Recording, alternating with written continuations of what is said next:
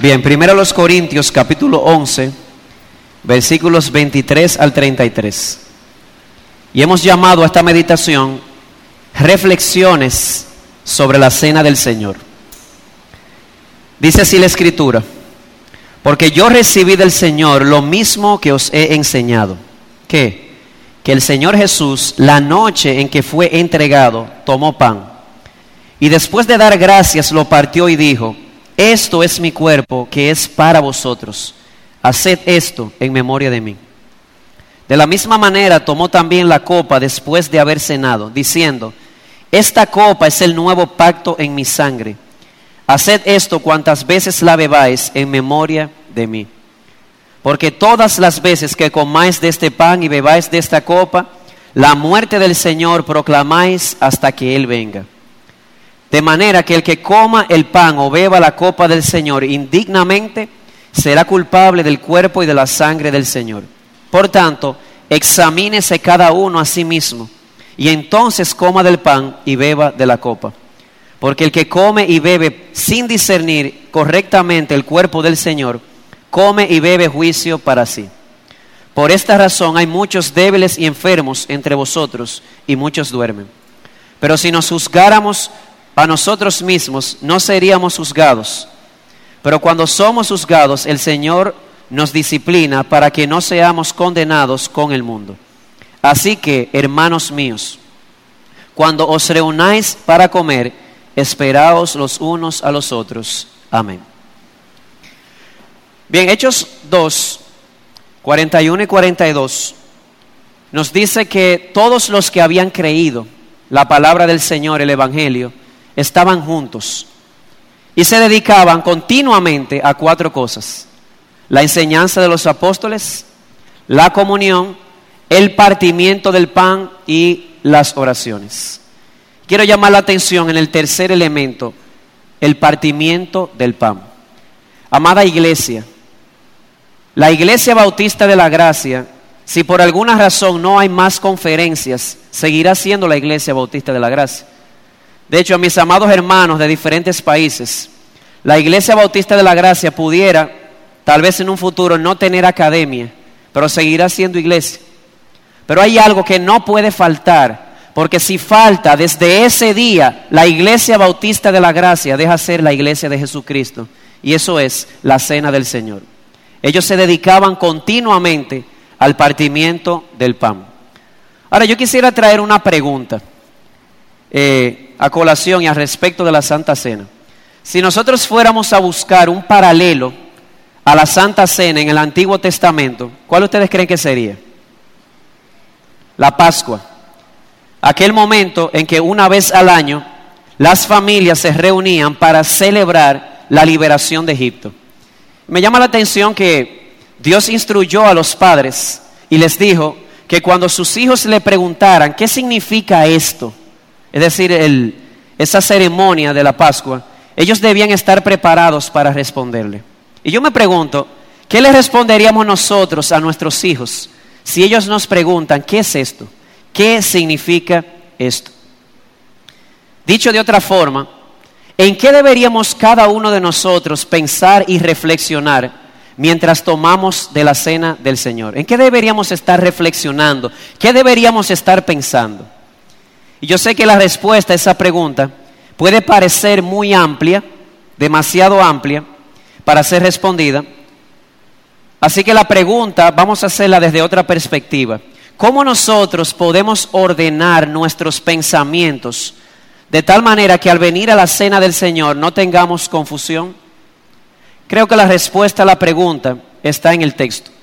Primero los Corintios 11, 23 al 33 ha sido presentado por generaciones como una dirección para nuestras mentes y para nuestra reflexión.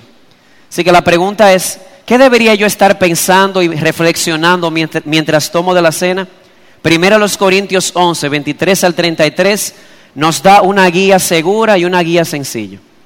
De hecho, Pablo provee aquí cinco direcciones diferentes, cinco direcciones de pensamientos diferentes cada una de ellas provee una venida para reflexionar.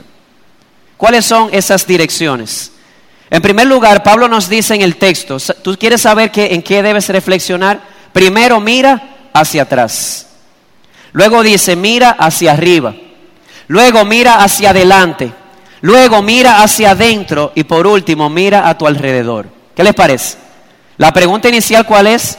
¿Qué deberíamos nosotros pensar y reflexionar, y reflexionar mientras tomamos la cena?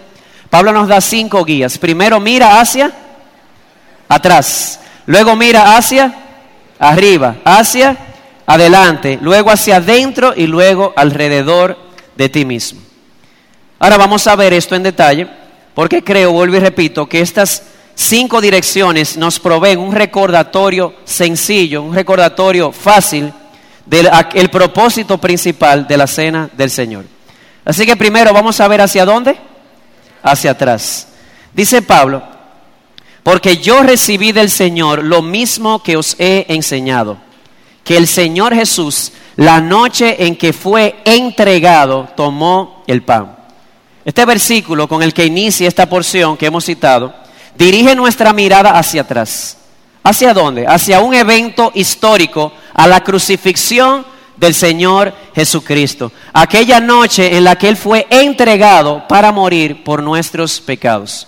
Así que vengo a la cena del Señor. ¿A dónde debo mirar primero? Hacia atrás, al evento histórico en el que Cristo Jesús fue entregado para morir por nuestros pecados. ¿Y qué pensar acerca de la muerte de Cristo?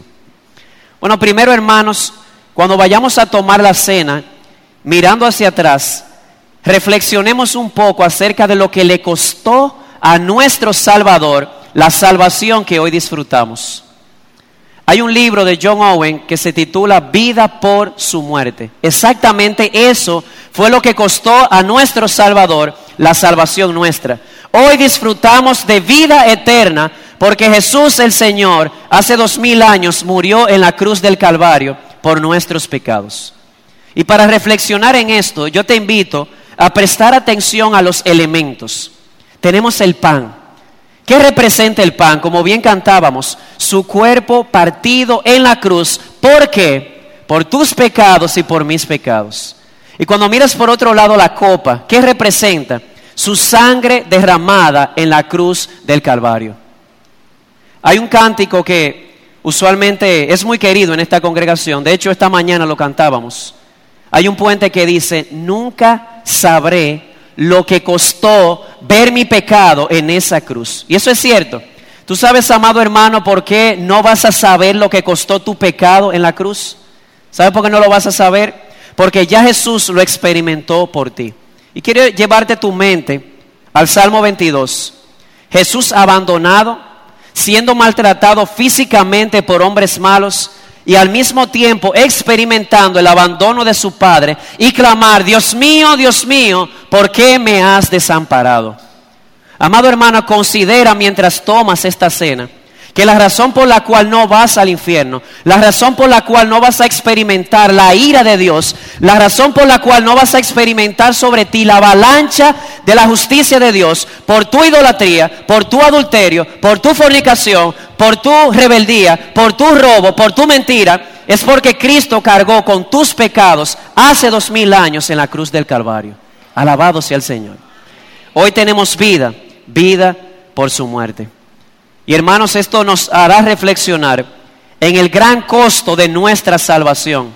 Cristo vino al mundo a morir, no por lo bueno que éramos, sino por todo lo contrario, tan malos delante de Dios, tan rebeldes, que se requirió que el Hijo de Dios entregara su vida en la cruz por nuestros pecados. Pero hay algo más que quisiera mencionar con relación a mirar hacia atrás.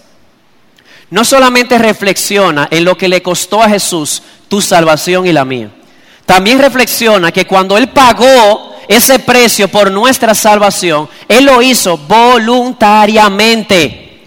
Dice Jesús en Juan capítulo 10, nadie me quita la vida, yo de mí mismo la doy, yo de mí mismo la pongo, yo la doy de mi propia voluntad. Así que cuando su cuerpo fue partido en la cruz, cuando su sangre fue derramada en la cruz, no fue porque el Padre comenzó a forcejear con él para que él se diera en expiación por nosotros, sino que de manera voluntaria y con autoridad abrazó la muerte por tu salvación y por la mía. No solamente lo pagó, lo pagó voluntariamente. Después de todo, dice Hebreos capítulo 12, que por el gozo puesto delante de él, él menospreció el oprobio y sufrió la cruz. Y pregunto, ¿cuál gozo? ¿Cuál era el gozo que estaba frente a Jesús que lo llevó voluntariamente a abrazar la cruz y a menospreciar el oprobio? El autor a los hebreos lo pone de esta forma, lo voy a parafrasear. El gozo de saber que después de su humillación él iba a ser exaltado y que en su exaltación él llevaría muchos hijos a la gloria, incluyéndote a ti, amado hermano. Jesús abrazó la cruz con autoridad, abrazó la cruz voluntariamente, porque él estaba viendo delante de él su vindicación a la diestra del Padre y un gran pueblo reunido alrededor de él. Así que puedes estar seguro, no porque yo lo digo, porque la Biblia lo dice, que mientras Jesús colgaba en la cruz y sufría, el nombre tuyo estaba en su mente. Es más, el nombre tuyo estaba escrito en sus heridas. Mientras Él colgaba en la cruz, Él acariciaba ese pensamiento de que después de la cruz vendría la gloria y de que Él llevaría con Él muchos hijos a la gloria, incluyéndote a ti. Así lo pone el escritor divino, Isaías 53. Cuando Él se entregue a sí mismo como ofrenda de expiación, verá a su descendencia. ¿Cuál era el gozo delante de Él? El gozo de ser exaltado y de llevar muchos hijos a la gloria, para que veamos su gloria, la cual le ha sido dada desde antes de la fundación del mundo. Así que hermanos, en primer lugar, miremos hacia atrás con fe y gratitud eso nos motivará a adorarle y amarle por el gran amor que demostró en la cruz, cuando puso su vida en expiación y de manera voluntaria, para que tú y yo no tengamos que estar hoy en el infierno clamando, Dios mío, ¿por qué me has abandonado? Ahora hay que cambiar de dirección. Miramos hacia atrás. ¿Hacia dónde vamos a mirar ahora? Hacia arriba. Dice Pablo aquí mismo, leo otra vez, que el Señor Jesús, Quiero llamar la atención en esto. Él nos, pone ahora a dirigir nuestra mirada hacia arriba. La pregunta es, ¿quién fue el que partió su cuerpo y derramó su sangre voluntariamente para nuestra salvación? Pablo utiliza esta frase, el Señor Jesús. Quien colgó en esa cruz fue el Rey de Reyes y Señor de Señores. Y usted se preguntará, bueno, pues, ¿qué diferencia hay entre mirar hacia atrás y mirar hacia arriba? La diferencia es sencilla. Cuando yo miro hacia atrás, yo estoy recordando lo que Jesús hizo por mí mientras estuvo en la tierra, en la cruz del Calvario. Cuando yo miro hacia arriba, yo traigo a la mente, yo reflexiono en lo que Jesús ahora está haciendo por ti y por mí en el cielo, a la diestra del Padre. Hermanos y amigos, Jesús murió. Pero al tercer día su padre le levantó de entre los muertos, le exaltó hasta lo sumo, le dio un nombre que sobre todo nombre, lo asentó a su diestra. A la diestra del Padre en este momento está el Señor tuyo y tu sacerdote. Y ahí sentado a la diestra del Padre, Él está reinando en gloria e intercediendo por ti. Menciona tu nombre cada vez que alguien o algo osa acusarte delante de Dios. Y se podrá levantar el mismo demonio a acusarte delante de Dios. Y si él osa hacerlo a la diestra del Padre, se levantará Emmanuel, Dios con nosotros, y enseñará sus heridas. ¿Sabe lo que hay en sus heridas? Tu nombre está escrito ahí. Dice Apocalipsis 12, ha sido echado fuera el acusador de nuestros hermanos. El acta de los decretos que él podía usar para acusarte ha sido clavada en la cruz. Ya no hay condenación para los que están en Cristo Jesús.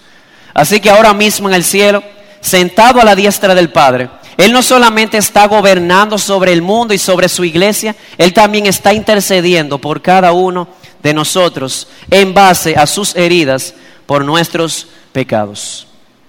Alabado sea el Señor. Así que no hay acusación del maligno que sea efectiva. ¿Quién es el que condenará? Nadie condenará si ya Dios ha justificado por la obra de Cristo. Así que al mirar hacia arriba con fe y gratitud, no nos va a quedar otra cosa que admirarle como Señor, como Rey, como sacerdote y darle gracias por su continuo cuidado y por su tremenda paciencia. Hermano, mire, yo estuve pensando mientras leía esto, ¿Cuántas veces uno ha, eh, uno ha eh, se llama promovido o recomendado a una persona? Ah, mira, yo necesito a alguien para que trabaje en mi compañía. Ah, mira, pues este muchacho, buen muchacho. El muchacho trabaja y fracasa por malo. Vengo yo y se lo recomiendo a otro. Mire, llévate a este muchacho. Otra vez viene y fracasa. Viene otro y necesita alguien que trabaje, yo se lo recomiendo. Viene otra vez y fracasa. Llega un momento en que digo, mira, ya se acabó. No vuelvo a abogar más por ti. Jesús no se cansa de abogar por nosotros. Día y noche defendiéndonos delante del trono de Dios. Ya no hay condenación para los que están en Cristo Jesús. Y no solamente no se avergüenza de seguir defendiéndonos. ¿Saben lo que dice Hebreos? Que no se avergüenza de llamarnos hermanos todos los días. Así que hermano, cuando vengas aquí, ¿en qué reflexionar? Mira primero hacia atrás, a cuando Cristo vino al mundo y murió en la cruz, pagando el peso, el pago o el precio por tu pecado y abrazándolo de manera voluntaria. Luego reflexiona mirando hacia arriba, Jesús el Señor. Él ha sido exaltado y sentado a la diestra de Dios como Señor y Cristo y hoy Él intercede por ti. En tercer lugar, ¿hacia dónde vamos a ver? Hacia adelante. Dice el texto que hemos leído,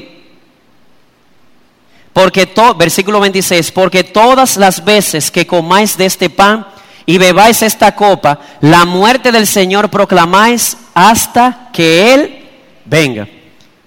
La cena del Señor no solamente es un buen momento para reflexionar en la primera venida de Cristo, también es un buen momento para reflexionar en aquel día que tú y yo anhelamos. El día que hemos estado esperando desde el día de nuestra conversión. Aquel día cuando Jesús aparezca en gloria y le veamos tal como Él es. Así lo dijo un evangelista, John Senick. Deseo tocar la mano que una vez me bendijo. Deseo tocar aquellos pies que viajaron tanto para procurar mi descanso. Deseo ver la frente herida y la cabeza que se inclinó cuando sobre ella pusieron todos mis pecados. Reflexiona hacia adelante, mirando ese día en que aparezca Jesús en gloria, en que su pueblo sea reunido y sea arrebatado para recibir a Cristo en el aire, las bodas del Cordero, donde no se va a escuchar hasta que la muerte los separe, porque estaremos con el Señor para siempre. Cielo nuevo tierra nueva donde mora la justicia, pero que no nos equivoquemos, donde el atractivo principal no son las calles de oro ni el árbol de la vida, donde el atractivo principal es este. Ellos verán su rostro y su nombre estará en sus frentes. Amado hermano, mira hacia atrás, cómo Cristo abrazó la muerte de manera voluntaria para pagar por tus pecados. Mira hacia arriba cómo está sentado a la diestra del Padre abogando por ti y no se cansa de abogar por ti. A pesar de que una y otra vez fracasamos y pecamos, reflexiona ahora mirando hacia adelante, hacia aquel día en que Jesús venga en gloria y nos sentemos en las bodas del Cordero a comer con nuestro esposo por toda la eternidad. Así que, amado hermano, si eres tentado a vivir para las vanidades de este mundo, y si eres arropado por los afanes de esta vida, detente un momento y dirige tu mirada hacia adelante hacia la esperanza bienaventurada, a la manifestación gloriosa de nuestro gran Dios y Salvador Jesucristo. Y por esa esperanza vivamos hoy de una manera sobria, de una manera justa y de una manera piadosa. Alabado sea el Señor. Ahora hay otra cosa, hay que dirigir la mirada. Ya vimos hacia atrás, vimos hacia arriba, vimos hacia adelante, hacia dónde vamos a ver ahora? Hacia adentro. Dice Pablo en en el versículo 28, por tanto, examínese cada uno a sí mismo y entonces coma del pan y beba de la copa. Me voy a jugar la faja con ese pasaje, pero tengo que hablar con limpia conciencia. Lamentablemente, a veces nuestra percepción del texto es que lo que el texto significa es, vamos a mirar hacia adentro, él lo dice, examinaos, pero examinar qué? Hay veces que la idea que traemos a la mesa es, vamos a hacer de esta mesa un recordatorio de todos los pecados que hemos cometido durante el mes. Pablo dice que el que come y bebe indignamente de la mesa del Señor es culpable. Y comer y beber indignamente de la mesa del Señor es acercarse a ella sin una perspectiva correcta, sin una reflexión real y bíblica de lo que esto significa. Tú no has venido esta noche aquí para recordar tus pecados como un fin en sí mismos. Tú has venido aquí esta noche a recordar la muerte de Cristo por tus pecados. Así que no deberías salir de aquí lleno de... Eh, de angustia, lleno de dolor, de tristeza y vergüenza, deberías salir de aquí con fe y esperanza. ¿Por qué? Porque a pesar de tus pecados, Cristo murió por ellos. ¿A qué venimos aquí? Examínese cada uno. Déjeme darle un trasfondo de qué es lo que estaba pasando. Los hermanos en Corinto tenían la costumbre de llevar su cena y parece que algunos llevaban en demasía, no se esperaban unos a otros, se estaban hartando de pan y hasta emborrachando. ¿Ustedes pueden creerlo eso? en la Santa Cena emborracharse y hartarse. La manera en que ellos estaban practicando la cena estaba evidenciando que ellos no tenían una perspectiva correcta de lo que estaban haciendo. Si hubiesen tenido en claro lo que estaban haciendo, no hubiesen hecho ese desorden. Así que Pablo les dice, examínese cada uno. Examinar qué, dónde está mi enfoque, cuál es mi propósito al acercarme a esta cena. Y vuelvo y repito, hermano, mi punto no es que va a ser inevitable que pienses en tus pecados. De todas formas, nuestros pecados fueron los que clavaron a Jesús en la cruz. Pero por favor, que no se te olvide. El objetivo de la cena no es hacer un recordatorio de tus pecados, es hacer un recordatorio de lo que Cristo hizo por ti y por mí en la cruz del Calvario para llevar nuestros pecados. Esto es una celebración, esto no es un funeral. La gloria sea al Señor, que por su sangre del pacto derramada, hoy podemos disfrutar de todas las promesas del nuevo pacto, donde según Jeremías 31, la última es esa, perdonaré la maldad de ellos. ¿Tú le crees al Señor, amado hermano? Cristo ha perdonado tu pecado. Él partió su cuerpo y derramó su sangre para que tú seas perdonado. Y en esta noche hemos venido a recordar lo que Él hizo por nosotros. Así que mira hacia adentro y escudriña si el propósito y el enfoque que tú tienes no es el correcto. Saca de tu mente eso. No has venido a hacer un memorial de tus pecados, sino a hacer un memorial de lo que Cristo hizo por tus pecados. Así que hemos visto ya cuatro direcciones. ¿Dónde fuimos primero? Hacia atrás. Considerar que reflexionar en el costo de nuestra salvación y cómo Cristo lo abrazó con autoridad. Segundo, hacia arriba. Cómo después de haber hecho expiación por el pecado, fue exaltado hasta lo sumo, ahora está sentado como Señor y sacerdote a la diestra del Padre, gobernando su iglesia e intercediendo por ella. Y no se cansa de hacerlo. Tercero, vimos hacia adelante, hacia aquel día en que Jesús aparezca en gloria, el amado de nuestras almas, y cómo estaremos con Él por toda la eternidad. Luego dimos un giro hacia adentro Escudriña bien cuál es el propósito, el enfoque, el objetivo que tienes al acercarte aquí. Has venido a recordar la muerte de Cristo por tus pecados. Pero nos falta una más. ¿Cuál es? Miremos a nuestro alrededor. Pablo dice en el versículo 33, así que, hermanos míos, cuando os reunáis para comer, esperaos unos a otros. Otra forma de interpretarlo es considérense unos a otros. ¿Ustedes se acuerdan de esa canción que cantamos aquí? No a nosotros. ¿Se acuerdan? Sino a tu nombre sea dada la gloria. ¿Ustedes se acuerdan cómo comienza esa canción? Es por ti que juntos hoy estamos aquí. Es la celebración de esta cena la que nos ha traído aquí en esta noche. O dicho de otro modo, hermano, mira a tu alrededor, no es retóricamente, realmente mira a tu alrededor. Te voy a dar dos segundos para que mire, o tres. Mira bien, mira bien. ¿Estás viendo? ¿A quiénes estás viendo? A tus hermanos y a tus hermanas en Cristo. La razón por la cual estamos todos reunidos aquí alrededor de esta mesa es porque todos tenemos fe en lo que esta mesa simboliza. Esta mesa nos ha unido aquí en esta noche.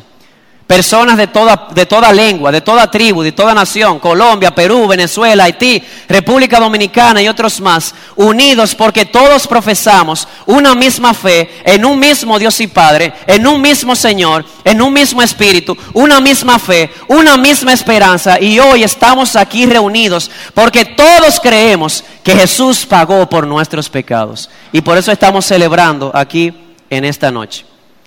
Así que es nuestra oración que Dios utilice esta cena para obligarnos a hacer frente a nuestros conflictos interpersonales. Yo no sé si tu relación con otra persona, otro hermano se ha roto, algún tipo de relación. Tal vez ya tú no, tienes, tú no te relacionas con el hermano como patrón y empleado. Tal vez no te relacionas con un hermano, tal vez como esposo o esposa, tal vez por alguna razón el matrimonio se ha disuelto lo cual no es lo ideal. Tal vez ya no te relacionas con un hermano como hermanos o miembros de la misma iglesia, pero hay un vínculo que nadie va a poder romper. Ambos son hijos de Dios, ambos son pueblos del Señor Jesucristo. Y si hay alguien a quien tú no toleras, primero revísate y segundo recuerda que vas a pasar la eternidad entera cantando al lado de él y de ella. Y hemos venido aquí esta noche con tu hermano Tal vez tienes un problema no resuelto y hemos venido aquí porque ambos creemos que Cristo murió por nuestros pecados. Así que que esta mesa sea un estímulo para que para resolver nuestros conflictos y tratarnos como lo que somos, hermanos, no somos enemigos, ni siquiera amigos, más que amigos, somos hermanos, hermanos de sangre, tal vez no sangre natural, pero la sangre de Cristo nos ha traído hasta aquí. Así que, amado hermano, ahora cuando se repartan los elementos, considera el gran privilegio que es este. El gran privilegio que es reunirnos aquí a tomar de la cena del Señor. Y cuando estés orando, si tú no sabes cómo pensar, aquí te dimos cinco direcciones dadas por Pablo. Mira hacia atrás por un momento y piensa, wow, a pesar de mis pecados yo voy al cielo porque Cristo pagó y lo hizo voluntariamente. Piensa, wow, Jesús está a, la diestra del Padre y a pesar de mis constantes caídas, Él sigue intercediendo por mí. Piensa en aquel día, llegará un día en que veremos el rostro de Jesús por toda la eternidad. Piensa mirando hacia adentro, wow, yo he venido aquí para celebrar. Esto no es un velorio, es una celebración de lo que Cristo hizo por mis pecados. Piensa mirando a tu alrededor, que todos los que estamos aquí Estamos alrededor de esta mesa porque tenemos la misma fe y la misma esperanza, que Cristo nos ha hecho su pueblo y que Él ha perdonado nuestros pecados. Hermanos, qué gran salvación tenemos. La gloria sea a Jesús.